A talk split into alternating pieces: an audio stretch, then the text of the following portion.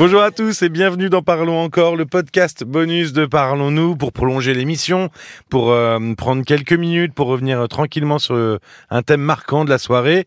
Je suis Paul Delair et évidemment pour m'accompagner Caroline Dublanche. Bonsoir Caroline. Bonsoir Paul. Mathias vivait avec sa compagne et les enfants de sa compagne. Alors, pas des petits enfants, hein, des enfants adolescents, presque jeunes adultes. Oui, hein. même jeunes adultes pour Euh, certains. Exactement. Ils n'appréciaient pas la façon dont ils parlaient à leur mère. Et puis un beau jour, il s'est disputé avec euh, avec euh, avec le fils de sa compagne. Résultat, sa compagne l'a mis dehors. Oui. Euh, alors, on parle des familles recomposées. Ça implique qu'il y ait des enfants des deux côtés quand on dit recomposé. Oui. Mais là, c'était pas le cas. C'était c'était c'était différent. Un homme comme Mathias, il est un peu seul contre tous euh, dans ce genre d'attelage. Oui, tu as raison. Tu as raison, euh, c'est très compliqué là de trouver sa place. Euh, D'autant plus quand euh, les, euh, les les enfants sont grands en fait. Le, le, le plus jeune avait 16 ans et les autres étaient de, de jeunes adultes. Donc euh, il n'a il n'a pas la charge de leur euh, de leur éducation. Il l'a jamais eu d'ailleurs. Non. Et, et on, on ne refait pas l'éducation euh, d'enfants enfin, qui ont 19 et 20 ans quand on débarque comme ça dans la vie de leur mère ou de leur père. Enfin, c'est compliqué. Il aurait pu. Alors, je dis seul contre tous parce que euh, est-ce est-ce que on peut penser ou espérer à un moment dans ce genre de situation que la personne avec laquelle on est, elle choisisse plutôt euh, son compagnon, sa compagne plutôt que ses enfants. Enfin, Mais non, enfin, c'est l'enfant, il passera toujours en premier. Ouais, voilà. Dans, euh, forcément, euh, c'est- enfin, c'est quelque chose de euh, un peu d'inévitable d'ailleurs. Et au, au départ, d'ailleurs, cette histoire d'amour, il la vivait avec avec sa compagne, avec qui, était, qui était mère de trois enfants, mais qui avait quitté quitté leur père. Et et puis à un moment, bon, euh, ils se sont installés. Le, le jeune, euh, le plus jeune, euh, en avait assez d'être chez son père et a voulu euh, vivre chez sa mère. Donc il en avait assez de son père, de l'autorité, on peut penser euh, de son père, et il se retrouve avec l'autorité à faire à gérer l'autorité d'un homme D'un autre qui n'est rien pour lui, Ouais. d'un adulte, d'un homme, mais qui n'est rien pour lui. Ce que redoutent un peu, au fond, tous les beaux-parents, c'est... Euh, ils redoutent à un moment de s'entendre dire « Tu n'es pas mon père, tu n'es pas ma mère, tu n'as rien à me dire ». Ça sort parfois, Oui, d'ailleurs. bien sûr. Là où, quand on est à cette place de beau-père ou de belle-mère dans une famille recomposée, ou d'ailleurs, ou d'ailleurs qu'on n'ait soi-même pas d'enfant, parce que cela peut arriver aussi. Donc on ne parle pas de famille recomposée, mais on a la place de beau-père ou de belle-mère. Et où on va avoir un enfant dont on va devoir s'occuper avec les parents, euh, et donc euh, qui va vivre avec nous, et, et là, forcément, on va exercer, se retrouver à devoir exercer une autorité sur cet enfant. Oui, Ce qui il est toujours- grandit, il grandit avec nous à 19 ans, grandit voilà. plus vraiment. Mais voilà. Alors, et c'est déjà compliqué d'exercer une autorité sur un enfant qui n'est pas le sien. Il faut le dire déjà. comme Déjà, ça. sur un enfant qui est le sien, parfois c'est pas facile. Alors tu as raison. Alors tu Non, as mais déjà, si on prend la base- mais tu as raison. Et d'ailleurs, c'était le, le cas avec euh, Mathias et la compagne de oui. Mathias, parce que lui, Mathias, il, il estimait que sa compagne Oui. n'avait pas assez d'autorité sur ses enfants. Il voulait justement un peu pallier ce problème. quoi. Voilà. Alors tu as raison parce que il le- il faut tout à la fois se faire respecter, bien sûr, sans pour autant chercher à remplacer l'autre parent. Oui. Alors, il, faut déjà savoir une chose que pour le conjoint, que l'on soit beau-père ou belle-mère, ou dans la situation de Mathias où on, on aime un homme, on aime une femme, et puis il se trouve que à un moment donné, il y a des enfants ou un enfant qui revient vivre à la maison. Euh, on ne deviendra légitime aux yeux euh, de l'enfant, enfant ou ado ou Oui. jeune adulte, que si le parent biologique euh, soutient dans cette euh, dans cette place-là, dans cette Ouais. démarche-là. Oui, finalement, il faut, faut, faut, il faut peut-être l'avoir en tête euh, quand on commence une histoire comme celle-ci. Il faut pas se faire d'illusions.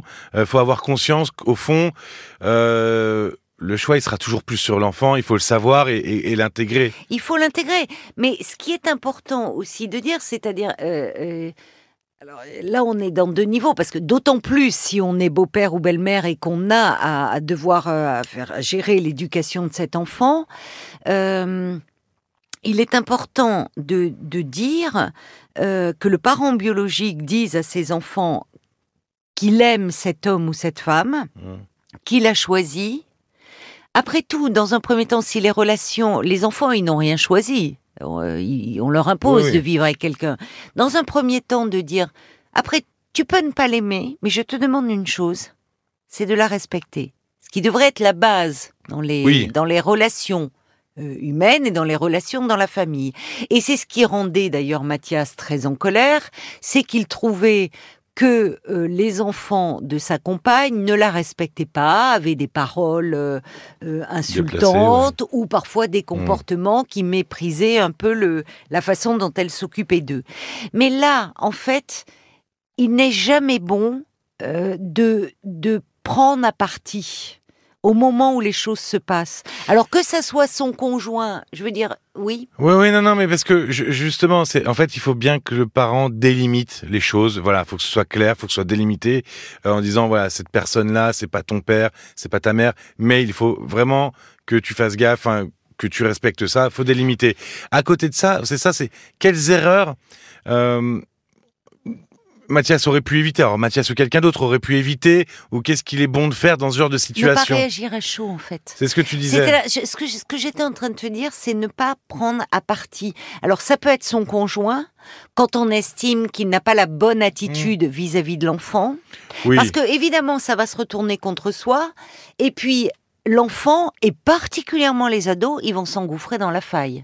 Parce que dans ces cas-là, qu'est-ce qui se passe? Le parent biologique, il va se défendre. Enfin, il va dire, sans dire de quoi tu te mêles, mais ça revient un petit peu à ça souvent, mmh. euh, parce qu'il peut se sentir contesté, remis en question dans son autorité. Oui, c'est un peu le jeu des alliances. C'est-à-dire eh qu'à un ben, moment, si, s'il prend, s'il se prend à sa compagne, eh ben en fait l'enfant va se mettre euh, avec sa compagne, et puis s'il se met contre le fils, ben la compagne va se mettre contre avec le fils. Enfin, c'est toujours un peu. En tout cas, il est important de. On peut avoir des désaccords sur l'éducation, et d'ailleurs rappelons que euh, déjà dans une famille qui n'est pas recomposée euh, pour les parents biologiques du même enfant, il y a les conflits sont fréquents autour de l'éducation d'un enfant ah parce que on n'a pas la même vision de l'éducation par rapport à l'enfant que l'on a été, à la culture familiale que l'on a reçue.